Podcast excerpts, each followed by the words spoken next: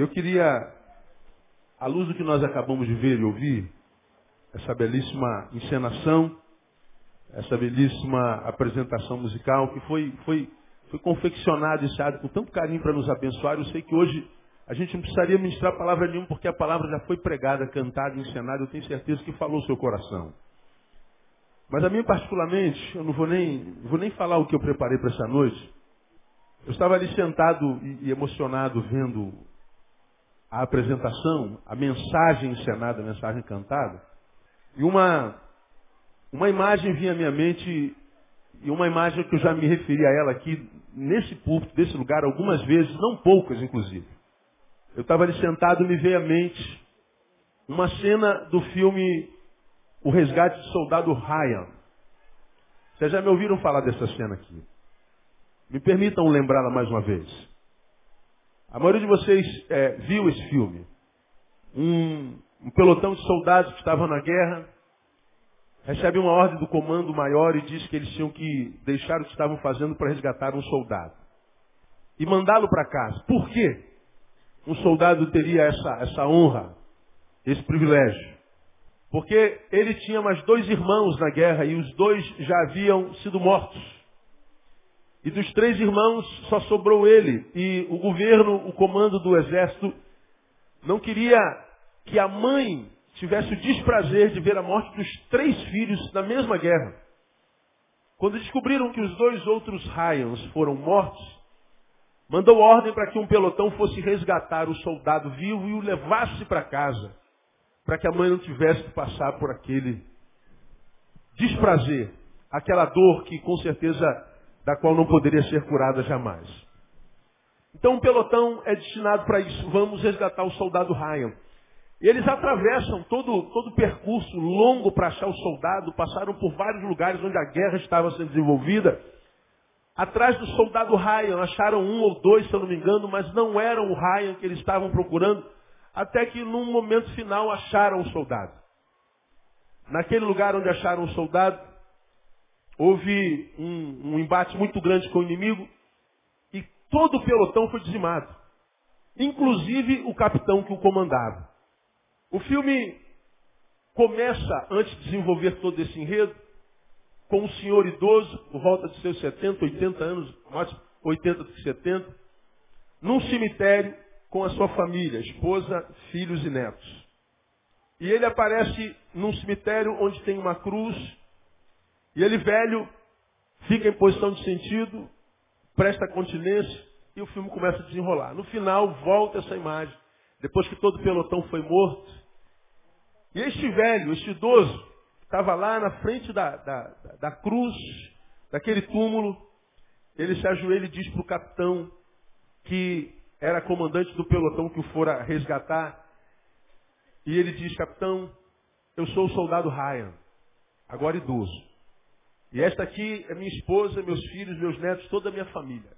E ele ajoelhado, ele, ele sussurra para o capitão morto que deu a vida para salvar a dele.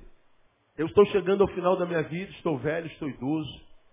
E eu vivi uma vida, tentei viver uma vida que fizesse valer a pena o seu sacrifício por mim naquela guerra. Todo um pelotão fora dizimado para salvar um homem. E aquele soldado, agora velho, tão honrado, aliás, ainda jovem, tão honrado que fora e grato, ele falou, eles morreram por mim, de modo que vivo eu, devo viver de forma a fazer valer a pena o sacrifício deles por mim. Eu quero com a minha vida honrar o sacrifício que esses homens fizeram sem me conhecer, doando a sua própria vida para me resgatar. E no final da vida, então, ele apresenta toda a sua família e diz, capitão, acho que eu fiz valer a pena o teu sacrifício. Essa imagem foi a imagem que me veio à mente exatamente nesse momento aqui, porque nós conhecemos a história de Jesus. Ele veio ao mundo para ser a nossa Páscoa, como diz Paulo na sua carta aos Coríntios. Que diz que Cristo é a nossa Páscoa. E nós aprendemos no início desse culto que a palavra Pesach, de onde vem Páscoa, é, tem como sentido etimológico passar por sobre, fazendo alusão ao Êxodo. Êxodo 12, onde o anjo da morte, o espírito da morte, passou por sobre as casas onde havia a marca do sangue. E a gente aprendeu já neste culto, no início deste culto, que quando nós somos alcançados pelo sangue de Jesus, aquele que foi vertido lá no Calvário, aquele que foi vertido numa cruz como esta aqui lá no Calvário, um Jesus que se deixou matar, porque um Jesus que deu vida ao morto, ressuscitou mortos, andou sobre as águas, acalmou tempestades, um Jesus que disse lá no Éden que se quisesse rogaria ao Pai, ele mandaria miríades e miríades de anjos para o servi-lo. Jesus se deixou vencer por um espinho, por um cravo nas mãos. Jesus se deixou matar por amor a nós. Jesus verteu o seu sangue para que o salário do pecado, que é a morte, não nos alcançasse. Se lá no Êxodo o sangue do Cordeiro livrou da morte física, em Jesus nos livrou da morte eterna. Quem pode dizer glória a Deus por causa disso, amado? Quantos de vocês já têm Jesus como Salvador e já são livres dessa morte? Diga glória a Deus uma vez mais. Aplauda o Senhor por isso, amado, que Ele é digno. É o sangue de Jesus que faz valer a pena. É o sangue de Jesus que faz com que o salário do pecado passe por sobre nós e não nos alcance, de modo que nele nós temos vida e vida abundante. Aí, ali sentado, eu fiquei pensando, Jesus, tu fizeste tudo isso. Será que a minha vida tem sido uma vida que tem feito valer a pena o teu sacrifício?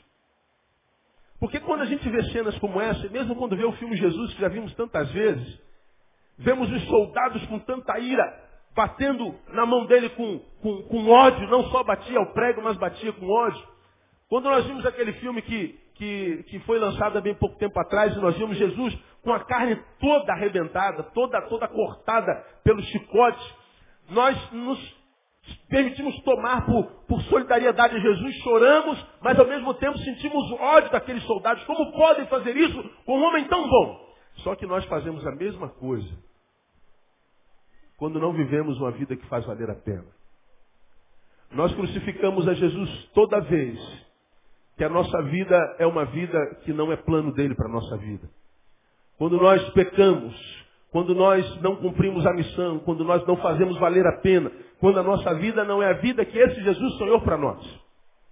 Porque a pergunta com a qual eu quero terminar o curso dessa noite, uma vez que nós aprendemos que pecado é livramento da morte, uma vez que peca, é, é, é, Páscoa é livramento da morte, uma vez que é, Páscoa é passar por sobre, é ver a morte biológica no tempo do êxodo e a morte espiritual no tempo da graça passando por sobre nós.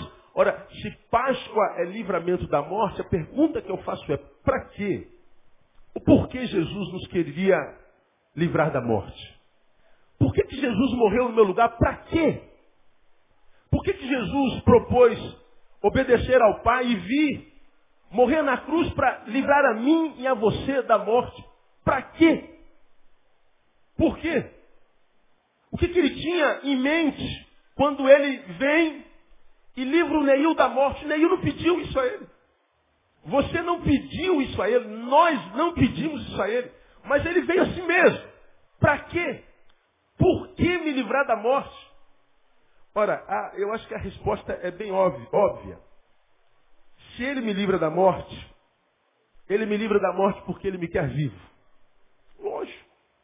Óbvio inquestionável. Ele nos livra da morte para que nós vivamos. Porque a vida sempre foi a proposta de Deus, desde sempre.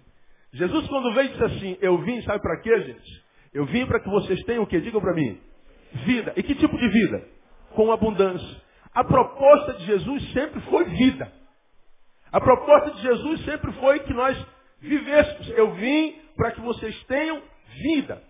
Então, Páscoa, se é a lembrança de que nós somos livres da morte para a vida, não viver com intensidade a vida que nós temos é pecado. Se ele passa por tudo isso que foi aqui simplificado, ao vivo e a cores, na realidade foi bem pior. Se ele morre para que eu viva, e eu e você, de alguma forma, abrimos mão de viver com intensidade, abrimos mão da, da bênção de estar vivo, por quaisquer que sejam as circunstâncias, é viver uma vida aquém daquela que Ele sonhou para nós. Portanto, viver a Páscoa, comemorar a Páscoa, é pensar, repensar que tipo de vida que nós temos vivido. Se ele me livra da morte, me livra para que eu viva. Ora, então, faça uma análise da qualidade de vida que você está vivendo hoje, do tipo de vida que você está vivendo hoje, e veja que se a vida que você está vivendo tem feito valer a pena o sacrifício de Jesus na cruz do Calvário. Se Jesus viesse hoje resgatar a sua igreja e nos colocasse diante do seu tribunal e estivéssemos em fila, e ele perguntasse para cada um de nós o que você fez da sua vida, filho, uma vez que eu morri no seu lugar, qual seria a tua palavra? Faz uma análise individual. Esse tempo não é tempo para a gente olhar para alguém e dizer assim, puxa, fulano tinha que estar aqui para ouvir isso, porque ele está vivendo uma vida tão torta. Não, ninguém que tinha que ouvir isso está aqui hoje. E quem está aqui hoje são os que tinham que ouvir isso. Que tipo de vida você tem vivido? Ele morreu lá na cruz do Calvário, ele verteu o seu sangue. Ele tinha poder para se livrar dos escravos. Ele tinha poder para rogar ao Pai Mirites anjos. Ele se sufocou, ele se, se sacrificou para que eu vivesse, para que você vivesse. E o que, que você tem feito da tua vida? Tantas pessoas a gente conhece no mundo que tem dons e talentos e preferem desenvolver esse dom e esse talento bem longe da casa do pai, bem longe do pai da casa, que quando vem uma peça dessa se emocionam, choram como eu. Mas a despeito de se emocionarem e chorarem e saberem que o cordeiro verteu seu sangue para que a morte não me pegasse, para que eu vivesse, ainda assim não tem coragem de viver intensamente. Quantas vezes a gente abre mão da vida por questiúnculas? Quantas vezes nós vivemos uma vida tão medíocre que nos faz olhar para a vida e dizer que a vida é um castigo de Deus para nós, não, a vida é um presente de Deus para nós. Estar vivo é um privilégio. Mas a vida só vale a pena quando ela é vivida na perspectiva deste Salvador. E não viver a vida em plenitude é pecado. Estar em pecado é estar longe de Deus. Eu quando chego na Páscoa eu não consigo pensar em outra coisa, a não ser em que tipo de vida eu tenho vivido. E quando eu olho para mim muitas vezes no espelho, eu sei, Neil, você poderia estar fazendo muito mais. Você poderia ser mais útil ao teu Senhor. Você poderia viver uma vida ainda melhor, que fizesse valer a pena o sacrifício de Jesus na cruz do Calvário. Mas quantas vezes a gente joga tempo fora com coisas que não edificam? Quantas vezes, irmãos, nós estamos cuidando da nossa carreira própria, da nossa vida própria, da nossa casa própria? Quantas vezes nós vivemos uma vida e damos para Jesus o resto? Deus deu o melhor que havia no céu para nós, deu Jesus. E nós damos o resto para Ele. Damos miséria da nossa vida, damos o restante da nossa existência. Páscoa, não é para nós nos lembrarmos em chocolate, como eu falei no início. Páscoa é para nós fazermos uma reflexão na vida. Porque se Páscoa é livramento da morte, livramento da morte é para que nós vivamos. Viver é o propósito de Deus para nós desde sempre. Então, amado, olha para a sua vida. Veja os caminhos pelos quais você tem trilhado. Veja se a vida que você vive hoje faz valer a pena o sacrifício da cruz do Calvário. Porque se a tua vida não faz valer o sacrifício de Jesus na cruz do Calvário, você ainda tem um martelo na mão e um cravo que tem pregado na sua mão até hoje. Você tem uma lança e tem atirado ao lado dele até hoje. E você é réu de culpa. Páscoa é para a gente refletir por que ele nos livra da morte. Não viver em intensidade é pecado. Não viver é o oposto da Páscoa. Termino. Por que ele nos livra da morte também? Para que o mundo, através de nós que fomos livres da morte, nós que tivemos a marca do sangue no umbral da vida, nós tivemos a marca do sangue no umbral da porta, que nos livrou da morte. Através de nós, o mundo conhecesse o real significado do que seja santidade. Porque santidade, como se conhece hoje, é a coisa mais distante daquilo que Jesus pensava. Quando a gente lê Mateus capítulo 26, quando fala da última instituição da Páscoa e da ceia do Senhor, nós conhecemos esse, esse, esse episódio. Jesus se reuniu com os doze e diz, um de vós vai me trair. Quem é Senhor? Quem é? Um de vocês. Mete a mão comigo no prato. Porventura sou eu, porventura sou eu, quando Judas diz, porventura sou eu, Jesus diz, tu dizes. Nós conhecemos bem, muito bem, esse episódio. Então, quando comiam, Jesus tomou o pão, abençoando, partiu, deu aos discípulos, dizendo, tomai e comei, isto é o meu corpo. Aí o 27, 28 diz assim, e tomando um cálice, rendeu graças e deu-lhe, dizendo, bebei todos, é o meu sangue que é derramado por vós. Pois isto é o meu sangue, o sangue do pacto, o qual é derramado por muitos para a remissão dos pecados. Aqui, Na instituição da Páscoa, a gente conhece o que é a real visão do que seja santidade. E Jesus quer que nós sejamos as testemunhas para, para, pelas quais o mundo vai conhecer o que é santidade de fato e de verdade. Ah, isto é o meu sangue que é derramado por muitos para a remissão dos pecados. Derramado por muitos para remissão, para pagar, para lavar, para purificar do pecado. E a Bíblia diz pela boca do apóstolo São Paulo que o salário do pecado é o que, irmão? A morte. Se ele diz que o sangue de Jesus nos livra do pecado, o sangue de Jesus, portanto, nos livra da morte. Ser livre da morte, ser livre do pecado é ser santo. Agora, quais são os frutos dessa santidade? Seria, de fato, a religiosidade, irmãos? Quem é santo tem que se enfurnar numa igreja e viver ali até Jesus voltar? Quem é santo tem que acender vela nas esquinas até Jesus voltar? Quem é santo tem que matar esse carneiro que nós vimos aqui e oferecer às entidades até Jesus voltar? Ser santo seria as representações teatrais da paixão de Cristo apresentadas na Páscoa? A gente liga a televisão na Páscoa e a gente vê em vários países pessoas com, com chicotes na mão, se, se lapidando, se machucando, se ferindo, se ensanguentando. E alguns são perguntados, por que você está fazendo isso? Estou fazendo isso por Jesus.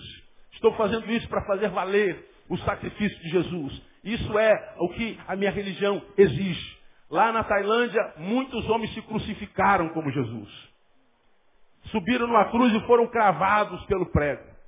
Outros se mutilizam. Não, mutilizar não, mutilam. Muitos se mutilam. Na Tailândia, vimos um jovem arrancando dois dedos da mão. E essas coisas esquisitas aparecem na Páscoa. As pessoas sacrificando, outros segurando numa corda, no meio da multidão, puxando para lá, puxando para cá. Gente subindo escadaria de joelho gente fazendo sacrifício individual e diz isso é minha fé, isso é minha santidade, isso é minha religião. Ora, se eu me mutilo, se eu arranco meu dedo, se eu arrebento meu joelho subindo escadaria da penha, se eu faço alguns gestos esporádicos na Páscoa, quem ganha o que com isso? Jesus já se mutilou. Jesus já pagou o preço. Essas representações que atrás da paixão de Cristo não expressam a santidade que Jesus quer ver em nós. Seria santidade a comoção que a gente sente quando vê as representações. Santidade seria a lembrança das datas religiosas desse país. Meu Deus. Eu não sei se você sabe, mas esse ano de 2009, nós brasileiros só vamos trabalhar 168 dias. O resto é feriado. Eu sei que alguns de vocês dizem assim, glória a Deus. Oh, aleluia. Podia ser só 100 dias de trabalho. Um ano tem 365 dias. Nós vamos ficar mais da metade do ano sem trabalhar. E dezenas dos feriados que nós emendamos são de cunho cristão. Será que ser santo é observar o calendário religioso cristão? Recebi um torpedo, está no meu celular, eu ia ali ler, acabei que eu deixei o celular no gabinete. O camarada me manda um torpedo lá do, do DDD 62. Quem é essa mulher? Goiás. Acho que é Goiás mesmo. Aí manda assim, pastor Neil, esteja em oração por mim. Porque o Espírito Santo mandou eu entrar no centro de Macumba e eu entrei e quebrei tudo. Deu polícia, ore por mim. Está lá no meu celular. Eu não mandei, eu não respondi. Eu falei assim, tomara que você vai preso, fique preso o resto da tua vida, miserável. Porque o cara entra num centro e diz, foi o Espírito Santo que me mandou. O Espírito Santo manda a gente não respeitar a religião do outro. O Espírito Santo manda a gente entrar na casa dos outros, quebrar tudo que é dos outros, só porque ele não tem a mesma fé que nós. Você gostaria que alguém entrasse aqui, espancasse seu pastor, quebrasse tudo que tem aqui? Gostaria que ele fizesse isso? Lógico que não. Por que, que nós temos que fazer isso? Mas na cabeça daquele crente retardado, isso é santidade. Ser santo é meter o pé na porta da religião do outro, quebrar tudo. É essa santidade que Jesus quer de nós. Teria santidade a ver, por exemplo, com ovo de Páscoa? Teria santidade a ver com coelho, com chocolate? É essa Páscoa que Jesus quer ver gerada na vida dos que dizem crer no seu nome. Foi para isso que Jesus morreu. Não, essa santidade não tem nada a ver com o que Jesus pensa para nós. O que é ser santo então, pastor? Ser santo é simplesmente parecer com Jesus, nada mais. Parecer com Jesus. Mas parecer com o quê, pastor? Usar a roupa dele? Porque é o que tem acontecido hoje depois de um fenômeno que vem da Colômbia para o Brasil. Pessoas estão se vestindo de saco e cinza. Pessoas estão usando chofar. Pessoas estão usando a bandeira de Israel. As pessoas na igreja estão resgatando as festas judaicas. Nós estamos judaizando o cristianismo. Isso é a santidade que Jesus quer. É com esse Jesus que a gente tem que se parecer. Não, se parecer com que Jesus, aquele Jesus do Evangelho simples. Que pegou a criança no colo, que não julgou a prostituta. Que recebeu ladrão de impostos. Que via gente como gente e tratava a gente como gente tinha que ser tratado.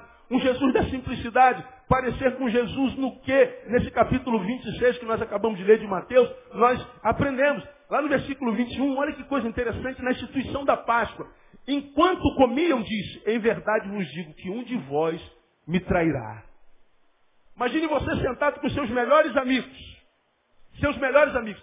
Aqueles aos quais você chamou a dedo. Jesus senta, tem uma revelação do Pai e diz, olha, um de vocês vai me trair. E ele sabia quem era. E o que o ia trair já estava com dinheiro na mão, já tinha sido vendido. Jesus tinha toda a razão do mundo, porque era humano, de permitir que a amargura tomasse seu coração, não. Mas Jesus, ainda que soubesse que seu futuro não fosse promissor, de que um amigo era traíra, ainda assim, Jesus serve pão para esse amigo. Sabe o que Jesus está ensinando para mim? Que parecer com ele é viver sem amargura. Viver e ser como Jesus é ser alguém capaz de perdoar. Ser como Jesus é não pagar com a mesma moeda. Ser como Jesus é não permitir que a traição que você vai sofrer amanhã, que o problema que você vai sofrer amanhã, que a facada que você vai sofrer amanhã, não roube de você a capacidade de viver hoje com intensidade. E quantas vezes a amargura nos rouba a capacidade de viver hoje com intensidade? Quantos de vocês que estão aqui Deus sabia que você vinha e essa palavra foi liberada para você. Quantos de vocês não estão aqui vivendo com a amargura que foi plantada no teu coração no passado e essa amargura do passado fala tão forte dentro do teu coração que ela atrapalha você de viver hoje com intensidade? Quantos de nós não permitimos que a amargura, por causa de uma traição no passado, gere ódio no nosso coração, que a gente diz, eu não vou perdoar, eu não vou perdoar, eu não vou perdoar, eu não vou perdoar, porque ele não merece. É verdade, não merece, mas você, se se amasse, merece você deveria perdoar. Porque, como eu já falei aqui, quem não perdoa está dizendo para aquele que agora odeia: Você morreu para mim, você não vale mais nada, você está morto. Pois é, ele está morto, virou um cadáver, mas é um cadáver que você carrega dentro de você. Ele é um inimigo que você leva para a cama e perturba o teu sono. Ele é alguém que rouba grande parte do tempo que se chama hoje na tua vida. Por causa da amargura, nós estamos vivendo um dia que não vale a pena ser vivido. Isso é antagônico à Páscoa. Parecer com Jesus, ser santo, é vencer a amargura. Parecer com Jesus é aproveitar o hoje. Santo, portanto, não é quem vive sonhando com o céu. Santo é quem não abre mão do hoje por nada. Porque o hoje é tudo que a gente tem na vida e nada mais. Você está entendendo isso também ou não, amado? Diga para o está ao seu lado, hoje é tudo que você tem, mais nada. Pode falar para ele aí. Uma água para mim, por favor tudo que você tem. Porque quem garante que você vai acordar amanhã? Ninguém. Você pode ser atropelado hoje, está amarrado, pastor. Pode cair um Boeing 727 aqui em cima da gente agora. Está tá amarrado, pastor. Está amarrado, é verdade, mas que pode, pode. Tudo que você tem é hoje. Agora olha para a tua vida e diga para Jesus que hoje que você está vivendo tem feito valer a pena o sacrifício dele na cruz do Calvário. O que é ser santo? Ser santo é conscientizar-se que estar vivo é um privilégio. Já falei sobre isso aqui. Mas embora estar vivo seja um privilégio, traz consigo o peso da missão. Oh, meu amor, obrigado. Jesus no versículo 27, estou terminando. 28 diz assim, pois isso é o meu sangue, o sangue do pacto, o qual é derramado por muitos para a remissão dos pecados.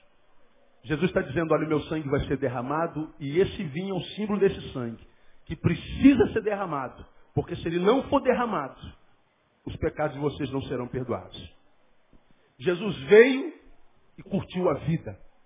Viveu a vida com intensidade. Não permitiu que a amargura da traição o tirasse a responsabilidade da missão. Ele cumpre a missão até o fim, com amargura sem amargura. Ele viveu a vida até o dia que a morte atravessou a sua história. Viver é um privilégio, mas traz consigo o peso da missão. Todos nós que viemos ao mundo, viemos ao mundo com a missão dada por Deus. Mesmo você que está aqui, cuja mãe, o pai diz assim, meu filho, você não era para ter nascido, sabia? Você só está aqui porque a camisinha furou. E meu filho, você não devia ter nascido, você foi um produto de um adultério meu. E meu filho, você está aqui porque a mamãe foi estuprada. Como quem diz, você nasceu, filho meu, mas você não era projeto do papai e da mamãe. Deixa eu te falar uma coisa. Você pode até não ser projeto do papai e da mamãe, mas você é projeto do amor do Pai, de Deus, desde a fundação do mundo.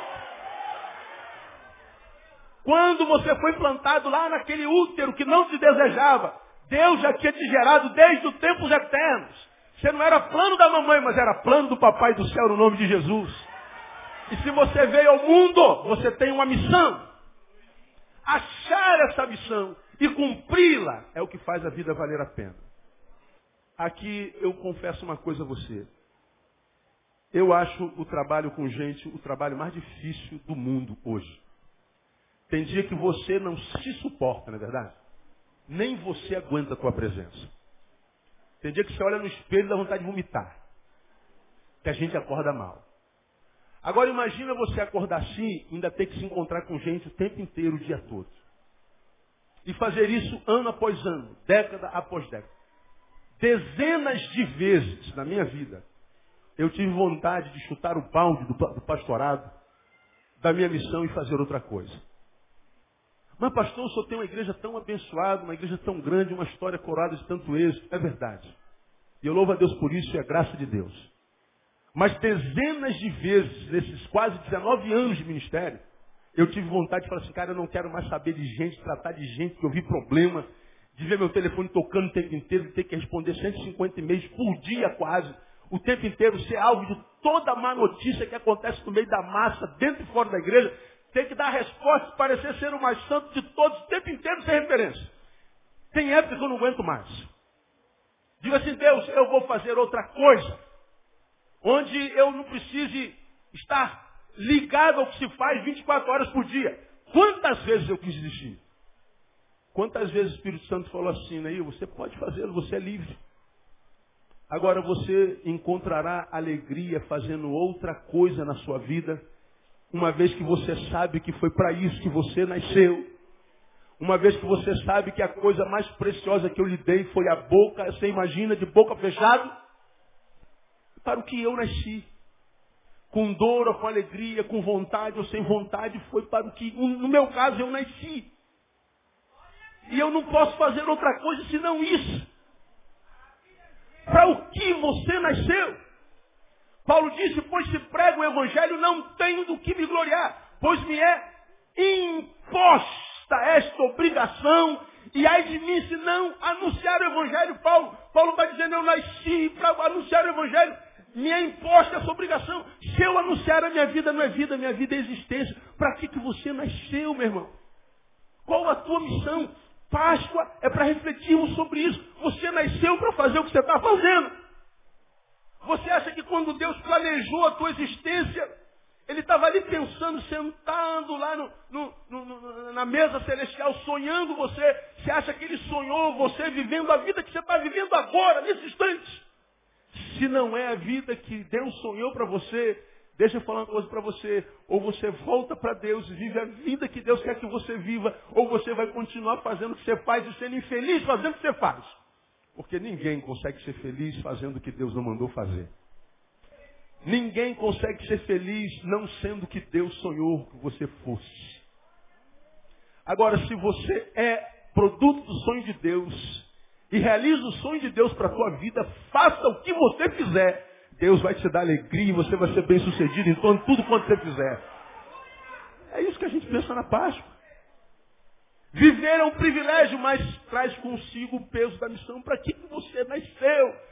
Jesus nasceu para perdoar os nossos pecados, para pagar os nossos pecados, cheio de amargura, cheio de traíra, porque não foi só Judas que o traiu. Todos o abandonaram. Todos o abandonaram. Mas a despeito da tristeza, da dor, da traição, ele diz, eu tenho uma missão a cumprir, eu vou cumpri-la até o fim. E foi o cumprimento da missão que fez valer a pena a vida de Jesus. Parecer-se com Jesus é conscientizarmos de que estar vivo é um privilégio mesmo, trazendo consigo o peso da missão. E cumprir a missão, isso é trazer significância à vida. Atendi há bem pouco tempo atrás um juiz. Ele está aqui no nosso meio hoje. E eu não posso revelar o seu nome, evidentemente, por ética. Um homem que chegou, quem sabe onde a maioria de nós gostaríamos de chegar. De ter o poder que, quem sabe, um juiz tem. De ter a capacidade quase semelhante a de Deus, de discernir a vida de um ser humano. Prendam, solte. É o sonho, quem sabe, de todo advogado, principalmente. Querem chegar lá. Mas esse homem, uma vez, estava no seu gabinete após um, um julgamento. Um julgamento que fora muito bem sucedido, não trouxe paz no seu coração. E ele então, lá no seu gabinete, perguntou para si, você é feliz fazendo o que você faz? E uma voz dentro dele falou assim, não, você continua sendo infeliz. Sonhou com isso a vida inteira e depois que esse sonho se tornou realidade, você descobriu que não é essa a realidade que a tua alma ansejava para o teu ser. Agora, o que fazer se agora eu já sou o que sou? Mas sendo o que sou, eu não consigo ser feliz. Fazendo o que faço, eu não consigo ser feliz. Tendo o poder que tenho, eu não consigo ser feliz. Tendo a honra que eu tenho, eu não consigo ser feliz. Tendo os bajuladores que eu tenho aos meus pés, eu não consigo ser feliz. O que, que eu faço? Tenha coragem de ser o que você é no coração de Deus. Uma faxineira do tribunal onde ele trabalha percebeu que esse justo juiz, muito humano, simples. E que toda vez que passava por ela, cumprimentava, bom dia, dona fulana, bom dia. É um cara sangue bom, sabe, né? Aquele cara metida besta. Cumprimentava o assessorista, cumprimentava a secretária, cumprimentava a mulher que serve o café, que faz faxina. Essa mulher que faz faxina também está aqui sentada hoje, está com um sorriso enorme nos lábios, seu chefe está aí. É. Falou assim, doutor, vejo que o senhor não está muito bem. Ela falou, não estou mesmo, senhora, mas não estou mesmo, mas, mas tudo bem. Ore por mim na sua igreja, mas eu já oro há muito tempo. Então ore mais. Ela pegou um sermãozinho chamado Quando Tudo Não Basta. É o tema do sermão. Quando o tudo não basta. Eu tenho tudo, isso tudo não me trouxe alegria. Ela falou, doutor, eu queria dar esse presente ao senhor. Ela deu um presentinho do sermão, quando tudo não basta. E aí o meritíssimo descobriu que ele tem tudo, mas o tudo sem Deus não é nada. E ele disse, Deus, eu estou disposto a abrir mão do tudo para não ter nada, desde que seja para ter nada contigo. Ele visitou a igreja presbiteriana de Copacabana, onde mora, e lá na igreja presbiteriana de Copacabana aceitou a Jesus como seu Salvador. E hoje ele diz, pastor, eu sou um homem muito feliz. Porque eu descobri que o que traz a felicidade ao meu coração não é ter. O que traz felicidade ao meu coração é ser. E ser o que nós somos no coração de Deus. Você precisa ser aquilo que Deus sonhou para você. Senão nada do que você faça vai trazer alegria para a tua alma. Você vai nascer e vai morrer, mas não vai ter sido o privilégio de viver.